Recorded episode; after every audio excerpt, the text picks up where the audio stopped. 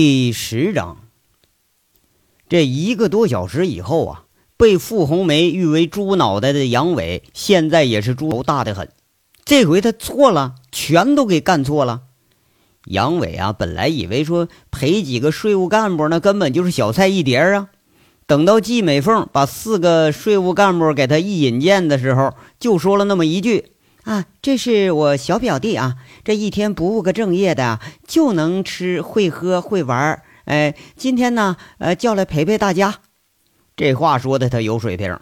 这领导上场吧，多数都得带个替酒的，而且得找个没背景的，你省着将来呀，打着领导的旗号，你拉拉扯扯的是吧？这几个省局的税务干部啊，倒是也挺客气，一一与这杨伟握手寒暄。那杨伟呢，就记下了每个人的名字，分别是姓董、姓张、姓王、姓刘啊。姓董的这个是个什么处长，好像是季美凤的直接上级。等到这小茅台一上桌，几个人直接是用喝水的茶杯当中，哎，三杯一个人，人人打通关。杨伟顿时就觉着这群货呀，呃，看那倒酒的架势，说话的口气，那确实不是装出来的。猛地就想起了个酒场大忌，这酒场拼酒最怕三种人：怕这个喝酒不见脸变色的啊，完了戴着眼镜看似文弱的和这个呃梳小辫装清纯的啊。这三种人呢，要不就是一杯都不沾，要不就是海量。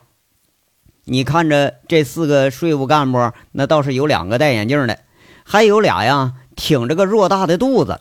杨伟顿时感觉就不妙了。心里头就琢磨：这莫非是遇上传说中的高手了？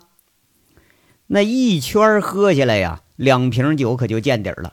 杨伟这倒吸一口凉气，那感情戴眼镜那俩货还真就是扮猪吃老虎的角色。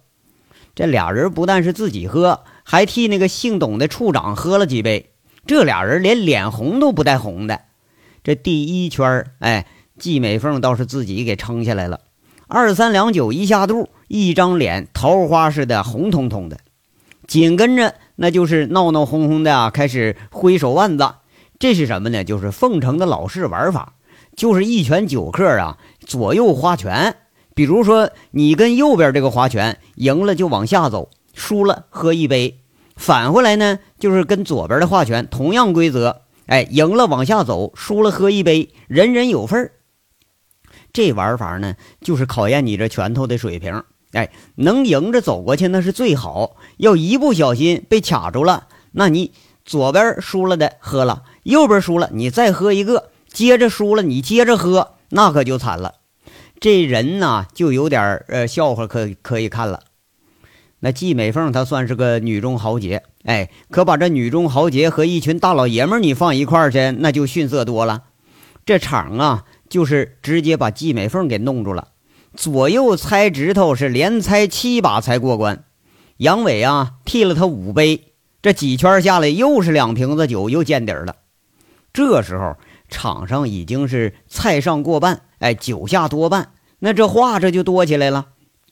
几个人的话题呢，倒是和工作有关。啊，什么这谁谁谁犯事儿了？什么谁谁谁有什么背景了？什么谁谁靠什么途径又升迁了？还有什么，呃，什么什么什么，反正乱七八糟的。杨伟就没听懂他们说的都是什么，一直啊他就埋头吃菜。这你得多吃点啊，憋一会儿喝吐了，你到时候你的吐肚子里吐都没东西吐啊，是不是？想吐吐不出来，那感觉那才叫难受呢。再下来呀，就是那个姓张的。好像也是个小领导，提议了个新玩法，说玩玩吹牛啊，就是掷骰子。那红点一是满天飞，可以当一到六任何一个数。这种玩法它很有技巧，不但可以吹点数，甚至可以猜红蓝，完了还可以赌单双猜大小。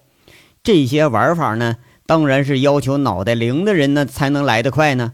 可是，在酒场上，一般都喝得云里雾里的，你再灵的脑袋，估计也清醒不到哪儿。况且呀，像杨伟这中午他早都已经喝大了，那脑袋要能灵，这才是见鬼了呢。这吹牛啊，一开始杨伟就倒霉了。这孩子他本身天生脑袋就不太好使啊，跟赌相关的东西他都不在行，不仅自己呀十吹九输。偏偏这季美凤她对这个也不精通，哎，跟她基本属于一个水平。一桌子又下去两瓶酒，哎，这倒有一瓶多又进了杨伟的肚子了。这回完了，这他妈喝酒你不耍赖是不行了。杨伟喝酒的小动作这回就不断了，一会儿啊喝杯茶，哎，茶没喝，把嘴里这酒给你吐杯里；要不就是拿着一摞子餐巾纸一抹嘴，就把那存在嘴里的酒啊，多数吐在吸水性非常强的餐巾纸上。最后呢，要是喝急了，直接就吐袖子里头。这他妈那亏得是秋天穿了个厚衬衣呀，它吸水呀。要不你在这儿你还没地方吐呢。这一番小动作，那倒是处理了不少酒，对方也没发现。可坐在旁边的季美凤呢倒是看在眼里，心里头一阵好笑，就琢磨：你说这小混混哈，他喝个酒他都不老实啊。一阵阵的推杯换盏，是愁湖交错，眼看着这就一个多小时过去了。宴席就接近尾声了，这季美凤啊，看上去就有点支不住了，不知道是真的不胜酒力呀，还是装出来的，反正是双眼有点迷离。哎，就见他说了：“哎呀，几位抱歉呐，我可是真不行了，得让我这小表弟陪陪你们。明天董处就回省城了，工作好几天都累了，大家放松放松，让我小表弟陪你们玩啊。”这几个税务干部打着哈哈就应了几声。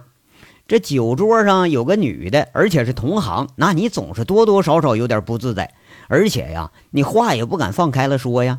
倒是季美凤，人家有眼色，找个替酒的，而且还陪玩那估计这是要出血了。这季美凤啊，就使个眼色，让杨伟跟着。杨伟就说了：“你看，那个我送送我姐啊。”然后他跟季美凤出包房了。季美凤一出门，这可就不管旁边有人没人了，拽着杨伟就走，挑了个空包间，跟服务员打个招呼，就把杨伟拉进去了。这家伙张嘴就问：“杨伟啊，我看你喝的不少了，一会儿陪他们，你还行不行啊？”“哎，我没事。”杨伟虽然觉着头晕，但是还是能撑得住。你要是这不废话吗？男人在酒场上那还能认输，对不对？你何况这还是对着个女的，那咱吹牛逼，咱也不能说输了。啊，那我结账去啊，后面的你给他们想办法安排。季美凤说着，就从包里头抽出两叠一万的钞票，放在杨伟手里头，跟他说了：“一会儿领着大伙去锦绣吧，完了把发票给我开回来啊。”杨伟接过钱，含糊的问一句：“那那都玩啥呀？”季美凤说了：“嘿，那你是干什么的呀？你还问我呀？不是我，我说。”你让我招待，那不是腐蚀人家革命干部的吗？您那不拉人家下水呢吗？锦绣那地方，除了找小姐打炮，那也没啥特别的呀。杨伟这酒劲儿一上来，口不择言，那听得季美凤直皱眉头。哎呀，你拉倒吧你啊！你要能把人家真拉到小姐床上，我记字儿还就倒过来写呢。你就领着他们唱唱歌，呃，洗洗脚、按按摩什么的。季美凤啊，就是这么说。话说这董处那得有个四十多岁年纪了，在省里也是典型的油盐不进。哎，送礼吧，你你要是礼送重了还不行，你别说让人家再干那个事儿去了，是吧？嗯嗯，那个啥，那人家非要找小姐办事儿，我咋办？杨伟啊，一边说一边还打个饱嗝。你别胡扯啊！你好好招待，招待好了人家，我这以后事儿我也好办呢。哎，得得。哎呀，我跟你胡扯这些干什么呀？你陪客人去吧。季美凤也不听杨伟的醉话了，风风火火要走，回头还加一句：“有事给我打电话啊！真喝多了回不来了，我给你派司机。”说着呀，这就风风火火的下了大厅了。你说他妈的，哎，要说有不吃腥的猫，我信；你说这要有不出轨的男的，我他妈还真就不信。这杨伟啊，迷迷糊糊在这琢磨着，你说，哎。这四个税务干部，他妈还是那个坐怀不乱的柳下惠什么的啊？那不行，待会儿我怎么的，我也得给他们给拉到小姐床上去。回头我狠宰季美凤一刀，让这女的那个“季”字我让她给倒过来写。哎，一想到这女的吃瘪的样呢，这杨伟连自己都笑出声来了。杨伟到了洗手间，洗了把脸，重新回到包房，感觉倒是清醒点了。包间里头几个税务干部在那闲扯着什么，这饭桌啊，最后一道果盘，这也消灭个七七八八。哎，这是宴席基本就到结束的时候了。呃，几位啊，哎，几位，那个可吃好喝好了？杨伟啊，这话他是不说则已，一说不自然的，他就有点流里流气。不过呢，现在是有几分醉意，谁也没觉出来。哎，都说哎，挺好，挺好，挺好。杨伟啊，醉意盈然，在这说了，那个我姐在呀，我也不敢胡说。这我姐不在了，咱们这酒也拼的个差不多了。这两位啊，这杨伟一边说呢，一边指着那俩戴眼镜的，你看这他们是海量。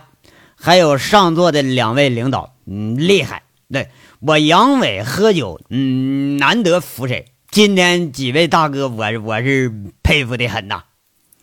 哎呀，小杨啊，你不会是喝多了吧？啊，那董处长啊，这就笑了。几位下属也跟着笑起来了。不过吧，在酒场上得到对方的赞扬，这当男人的呀，那倒是很高兴。而且这小杨他喝酒不矫情。那几个税务干部也是对他印象相当不错。哎呀，你看，瞧你说的，那哪能呢？我这一会儿啊，还得带着各位去玩玩去呢。我姐不在啊，这可谁管不着我了啊？杨伟大咧咧的这就开始了。他这话一出口，杨伟眯着眼呢，就看见三个人都朝那个姓董的处长看过去了。杨伟一下心里明白了啊，这姓董的是正主，他也他要是不说话，估计呀。也没人敢去，杨伟就起身，直接坐到这董姓处长的旁边，说了：“哎呀，这里头属您岁数大吧？”那姓董一点头，笑着说：“啊，当然了，当然。呃，那那你看哈，俗话说这酒场无父子啊，可这酒场里有兄弟。今天哈，谁也不能托大啊，在场的呢，就是大哥和兄弟的关系。”咱们不论辈分，不讲领导啥的，你年纪最大，你就是大哥，你看对不对呀？杨威在这提问题了，啊，嗯，这个董处长呢，苦笑着，无可奈何的点点头。那几个跟班也笑了，感情啊，这处长一下就成哥了，那要真是哥，那可就好了啊。杨伟继续说了，那你看，我可得把话跟大哥说前面了。我就一不入流小人物，哎，一不求你董哥办事，二不求你董哥给个提拔，第三嘛，是不是？我也不是你们系统的人。咱们今天呢，咱就只论交情。哎，兄弟，我呢带大哥和几位见识见识这凤城这好玩的地方。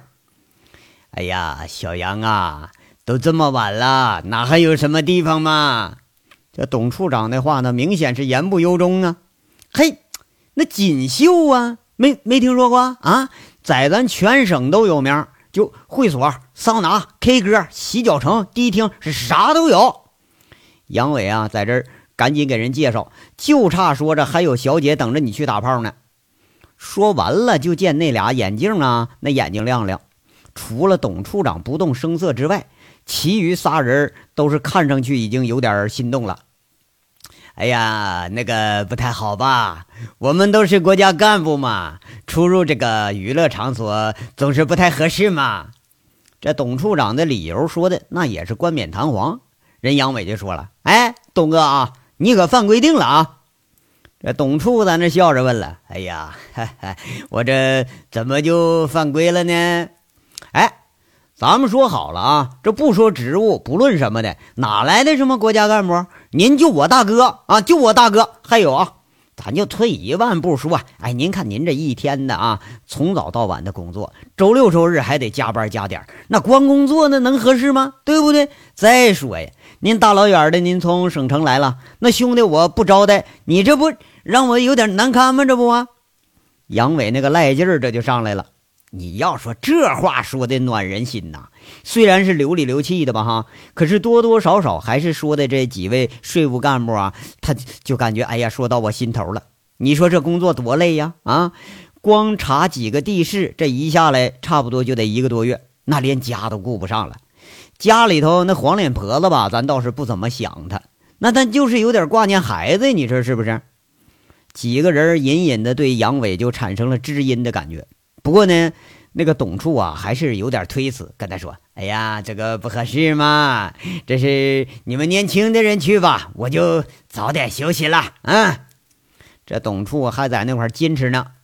哎，不是董哥，这才九点不到啊！你说你让我们都去，就留你一人，这叫啥事儿啊？你就问其他三个哥哥能不能答应吧。杨伟这赖着就不干了。那仨人一看那是动心了，但是他们可笑着没开口。那官场上吧，这说话你本来是不能明说的啊，讲究一个意会，对不对？呃，而且呢，这官场更讲究的是韬光养晦，锋芒不外露。当然了啊，呃，就这干类似逛歌城之类的这个烂事儿，那这个事儿更不能外露，对不对？那偏偏这个杨伟这猪脑袋根本不知道官场这一套，他死缠烂打，非得要拉着董处长去。那董处长一见哪见过这么死皮赖脸的邀请啊？最后也是真被逼的没招了，就说一句：“啊，那行吧，那我们就跟你见识见识。咱们说好了啊，最多十二点必须回来啊，而且呢，不能搞那套乱七八糟的东西啊。”这杨伟在这满口答应，哎，然后连拉带扯的把董处长拉上了他自己的三菱车，那三个下属一个个贼笑着，也就跟着上来了。杨伟一边开车一边在这想：“妈了个蛋儿的啊！到锦绣那可是歌舞升平，美女如云，这宝姐一个比一个厉害，而且他妈的那是光屁股美女，要多少有多少。我还就不信你能把持得住。十二点你要能回来，那才见了鬼了呢！还说什么不搞乱七八糟的东西？那那不搞那些，你搞啥呀？啊？难道大家跟小姐一起开个会，我听你讲报告啊？我还啊？”话说这些，阳痿想归想，这章是说完了，下章稍后接着说。感谢大家的收听。